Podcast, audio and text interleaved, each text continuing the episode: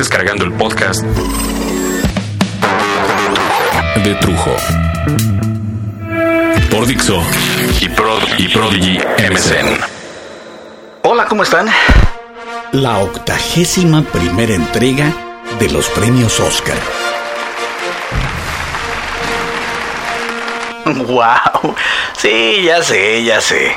Mucha gente, incluyendo compañeros actores de cine, de radio y televisión, me van a echar en cara, como ya lo han hecho en el pasado, que soy un malinchista, que nuestras películas no le piden nada a las americanas, que los Arieles son comparables a los Óscares, que Amores Perros y, y, tú y tu mamá también son tan válidas y maravillosas como El Pianista, El Padrino o Toro Salvaje, que el Indio Fernández, Arturo Ripstein o Carlos Volado son lo mismo que Woody Allen, Coppola o Steven Spielberg.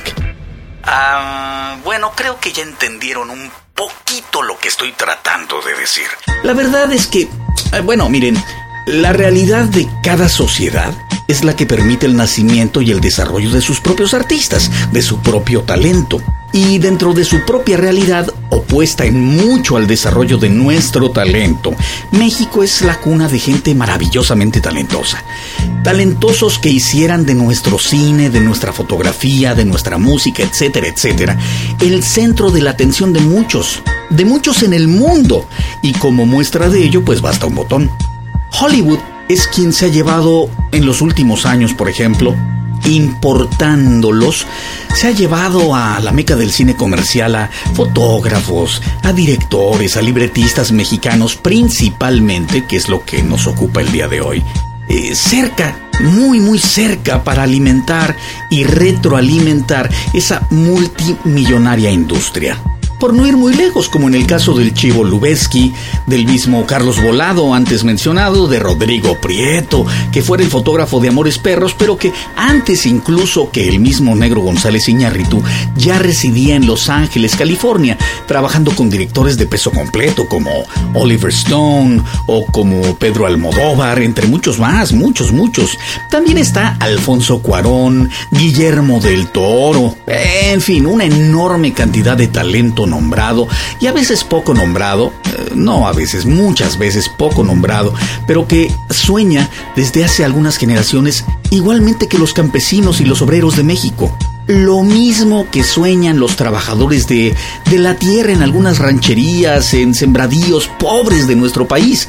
Están soñando todos en saltar la frontera para poder hacer lo mismo que saben hacer aquí en México o allá en México, porque estoy en Los Ángeles, pero con posibilidades de crecer, con posibilidades reales de mejorar. Entonces, ¿cuál es la diferencia entre un Alejandro González Iñárritu o un Carlos Volado a Juan, a Pedro, a Manuel, a Socorro, a Elena, que han trabajado muy, muy, muy duro para poder mm, obtener el dinero, irse al otro lado y trabajar igual de duro o tal vez más duro de lo que trabajan el día de hoy para poder construir un futuro pues un poco más promisorio, ¿no? Y no importa, haciendo cine o haciendo fotografía o levantando cultivos de naranja, de fresa, lo que caiga, limpiando casas, trabajando en algún restaurante grande, restaurantes chicos, superándose. Poco a poco, superando las diferencias y las dificultades del idioma, tarde o temprano las diferenciaciones de la raza, hombre, superarlas. Para unos, todo esto es más duro, para otros puede ser menos duro, pero cada uno con su propia problemática, pero todos, a fin de cuentas, iguales. Iguales al saber que su propio país, siendo maravilloso en muchas, muchas cosas, les da la espalda a la hora de brindarles la posibilidad de crecer, pero de crecer en México para ser reconocidos en México o desde México a nivel mundial como una industria. Y no me estoy refiriendo a un Gael o no me estoy refiriendo a que un Diego Luna no puedan crecer por sí mismos, porque lo han hecho. Me refiero a que en los 40, en los 50, tal vez por la crisis de la posguerra norteamericana, México logró su época de oro en el cine. Hacía un cine visto y apreciado y amado por toda Latinoamérica, donde los actores, directores y escritores, los músicos, los trabajadores de la industria cinematográfica, no tenían que soñar con irse a Estados Unidos para poder trabajar en una gran industria.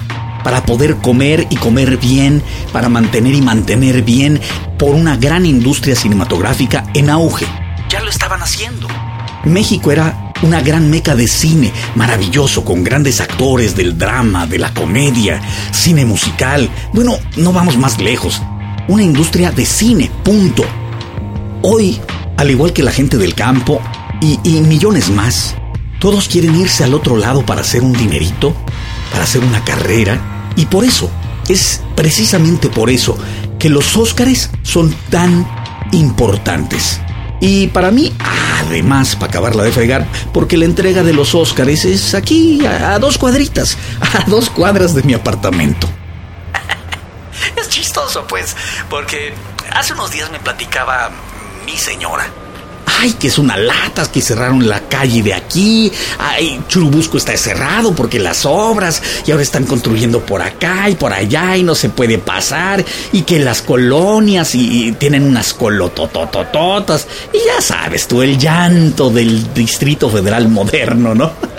Pero lo que me resulta chistoso es que yo estaba entre ayer y hoy, bueno, igual, toda la semana, ¿no? No se puede pasar, pinches gringos, hay que agarrar por las callecitas. Pero la razón mía eran los Óscares. no me deja pasar el carro. ¡Ay! ¿Quién es? ¡Ay, la pinche Angelina Jolie! ¡Chinga tu madre! ¡Avanza, cabrona! No ma. ¡Ay, ay, ay! ¿Quién es este cabrón que se puso en mi estacionamiento? No mames, ¿quién estarás un cabrón? ¿Quién es? Robert De Niro. No, cabrón, sí, sí, sí, tengo dos espacios, pero primero pide permiso. No, no, no, no, no, no, no. Vete para atrás. No, no, no, no. Además, no me gustó tu última película con Al Pacino. No, no, no. Total. Ya hablando en serio. Y, sí es cierto, eh, que los pinches Óscares me hicieron pasar uno que otro berrinche, igual que ustedes con los segundos pisos allá en el DF. Pero a mí se me acaba el pedo al ratito porque la ceremonia ya terminó y ya se fueron a la cena. Y al ratito, como a las 12 de la noche, comienzan a quitar todo. Pero, pero todo, todo, todo, todo. Y en la mañana, pues ya no va a haber nada. Y como si no hubiera pasado nada y ustedes en el DF, pues se van a seguir haciendo berrinches. Pero bueno, bueno, bueno, para que vean que me uno al chilanguerismo dolido y doloroso, la semana que viene estaré por allá haciendo lo propio. La ceremonia de los Óscares este año fue diferente. Tomó un color, ¿cómo decirles? Un poco un tono más íntimo. Muy bonito en el cómo se entregaron, por ejemplo, nada más por ejemplo, los premios a los mejores actores y a las mejores actrices. Ya que solo, por ejemplo, repito, solo por ejemplo, para premiar a la mejor actriz, donde las nominadas eran Anne Hathaway por Rachel Getting Married. Angelina Jolie por Changeling, Melissa Leo por Frozen River, Meryl Streep por Doubt. Y Kate Winslet por The Reader. Y me van a disculpar que no les dé los títulos en español, porque como varias de las películas no han llegado a Latinoamérica, no han llegado tampoco a México, pues aún no sabemos qué babosada de nombre les van a poner, ¿no? Porque digo, la verdad es que yo no sé en Guatemala o Panamá o Argentina cómo es que les ponen los nombres. Igual en algunos de los países de Latinoamérica o de Centroamérica usan los nombres que ponen en México, pero acá en México, al menos los encargados de los nombres al español, híjole, tienden a decir unas pendejadas. Y a una película como Doubt, que tendría que ser por lógica duda, o, en caso dado, la duda, son capaces de ponerle, no sé, una, una mamada como La monja contra la perversidad. y a The Wrestler, que debería ser el luchador, algo así como Felicidad o traición a tres caídas sin límite de tiempo próximamente. no manches. Pero bueno, como les contaba a aquellos que no lo vieron, porque los que ya vieron el programa, esto de los Óscares, bueno, no lo vayan a contar, no lo cuenten, porque lo echan a perder, o espérense tantito que acabe el podcast. Como en el cine, locos. Coman palomitas y mastiquen despacito con el océano cerrado. Bueno, para entregar estos premios salen cinco actrices que es el número de nominadas o nominados a este premio, ¿no? Y cada una de estas mujeres presentaba a su nominada, explicaba un poco al respecto al personaje y luego, hablando directamente a la actriz nominada, le decía alguna cosa, no sé, ensayada o no ensayada, pero parecía que le salía del corazón. Salvo en el caso de alguna mala o muy mala actriz, famosa, pero malona como como Halle Berry, que está buenísima, pero, cabrón, decía las cosas como de plano leyendo, ¿no? Para el premio de Mejor Actriz salieron, como ya les expliqué, Nicole Kidman, Shirley MacLaine, Halle Berry, como ya les dije, Marion Cotillard y la ex máxima belleza del cine internacional, Sofía Loren, llevándose el premio Kate Winslet por su actuación en The Reader. Yo creo que es un premio muy, muy bien merecido. Y en el caso del mejor actor, reunieron a Sir Ben Kingsley, Robert De Niro, Cuba Gooding Jr., Anthony Hopkins y Adrian Brody, el, el del pianista. Extraordinario actor joven, ¿no? Ah, digo, como joven ha de haber sido un, no sé, una cosa increíble estar con estos otros señorones.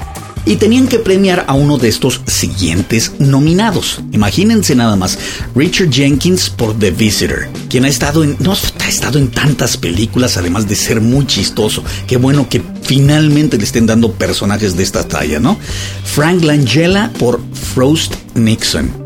Sean Penn por Milk, que aquí entre nos ya le deben un premio por sus maravillosos trabajos en el pasado, como Yo Soy Sam, que fuera, hijo, qué personaje y qué forma de elaborarlo.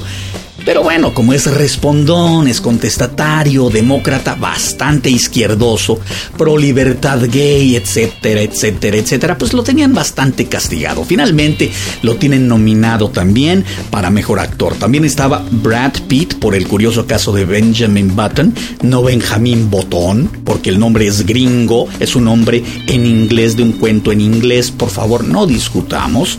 Y finalmente, el último nominado, Mickey Rourke por The Wrestler, que hace un regreso maravilloso a la industria del cine, tras haber tirado a la basura todo su talento y su patrimonio, sus contactos, básicamente los tiró por la droga. La buena pero muy costosa vida del libertinaje.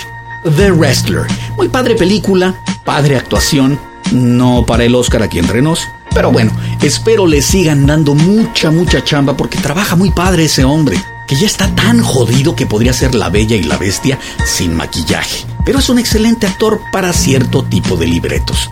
Y el Oscar es para... Sean Penn. Y casi se me salen las de San Pedro.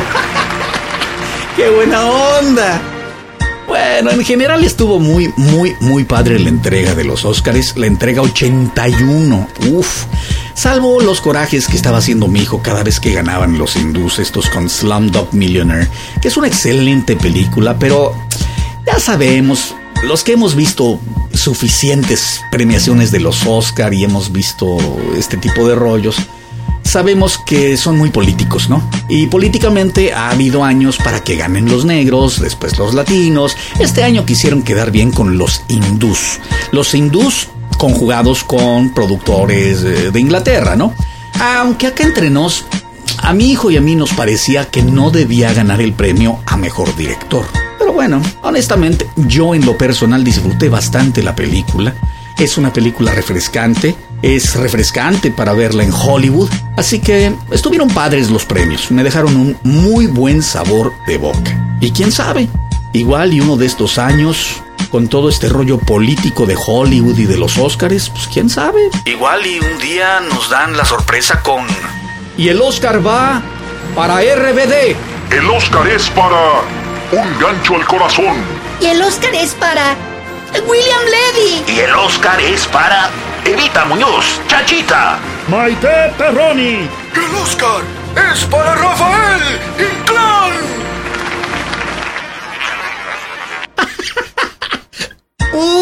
¡Puta madre! Ese día sí se infarta mi hijo. Hasta la bye bye. Acabas de descargar el podcast de Trujo. Por Dixo y Prodigy MSN.